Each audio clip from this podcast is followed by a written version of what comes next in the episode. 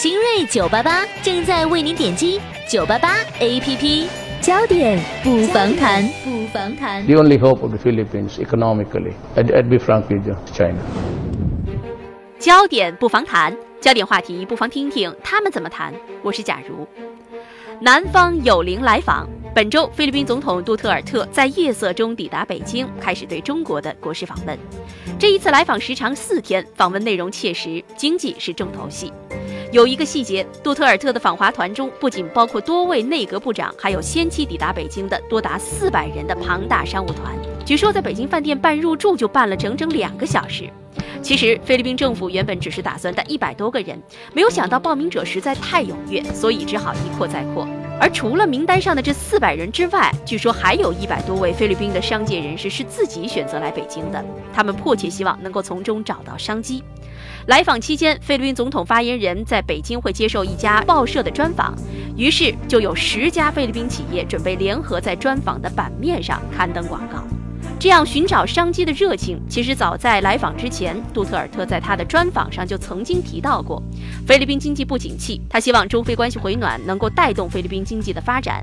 想要发展经济，首先得让两国关系回暖，搁置争议，达成共识，这是前提。也正因为如此，杜特尔特来了。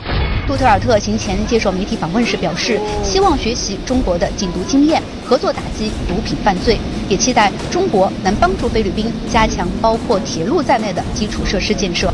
在南海问题上，杜特尔特表示愿意通过对话妥善处理相关问题。中国驻菲律宾大使赵建华透露，杜特尔特总统访华期间，中国政府将宣布撤销暂缓赴菲律宾旅游的通知，提高从菲律宾进口香蕉的数量等等。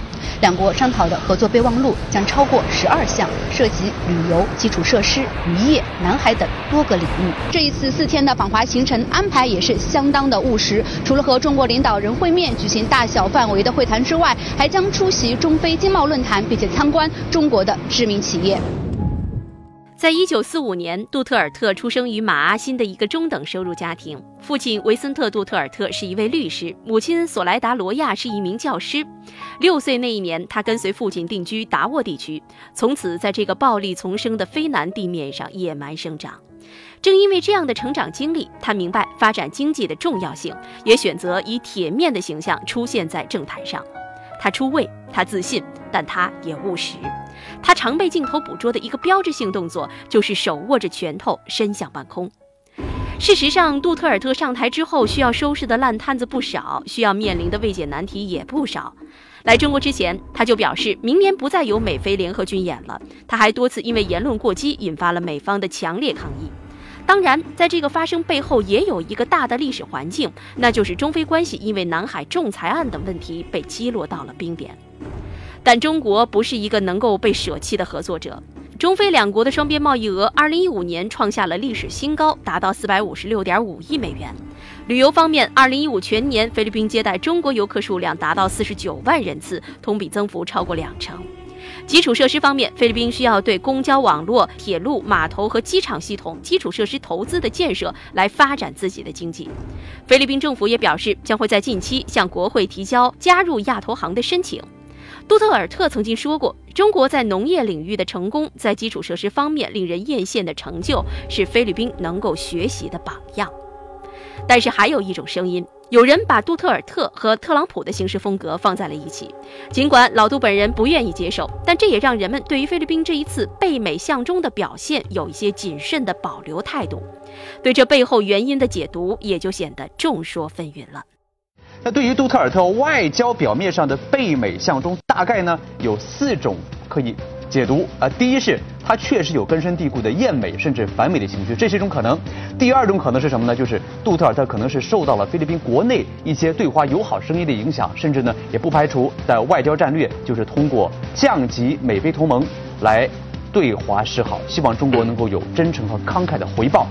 第三种解读呢，就是有点权谋术的一个意思了，那就是说，杜特尔特其实在外交上并不天真，也只是想给中美再玩一个新的平衡法而已，只不过呢，是想给外界制造一种为了非中关系解套而破釜沉舟的感觉，这是一种技术。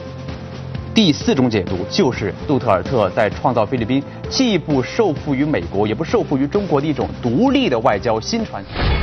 和则两利，斗则俱伤。当今世界求和平、谋发展、促合作、图共赢，这是时代的潮流。杜特尔特总统在就任之后表示愿意回到对话合作的轨道。从这点而言，访问中国有着重要的历史意义。但是，杜特尔特能够如意而归吗？中国在这一次访问之旅上又该有什么样的态度呢？焦点不妨谈今日观点，请出时事观察员郑浩带来他的个人看法。他现在选择的是中国，但是能不能和中国真的搞好关系？我的一个观点呢，就是我们还要看一看，等一等，看看你具体做的行动有没有跟上。你这次来要不要提南海仲裁？你要南海问题怎么解决？如果你真的愿意解决南海问题的话，其实现在有一个很好的机会，你可以行使总统的行政权力，放弃所谓的南海仲裁。你有这个魄力吗？因为它毕竟是妨碍中非关系发展的一个。绊脚石，这只是一个例子而已。政治和利益如何的来平衡？我们吃过吃过亏，上过当，拿了很多中国的好处，结果还和你闹翻。那么杜特尔特是不是也会是这样？从目前来看，还没有这样的一个迹象啊。老杜的一个最大的优点就是他敢说，他想要什么他都会提出来。关键是政治利益和经济利益的平衡。老杜来要钱，我们给不给他？给他怎么给他？之间的分歧如何来解决呢？我们的关系，特别是这种政治的基础是如何打实打牢，来为。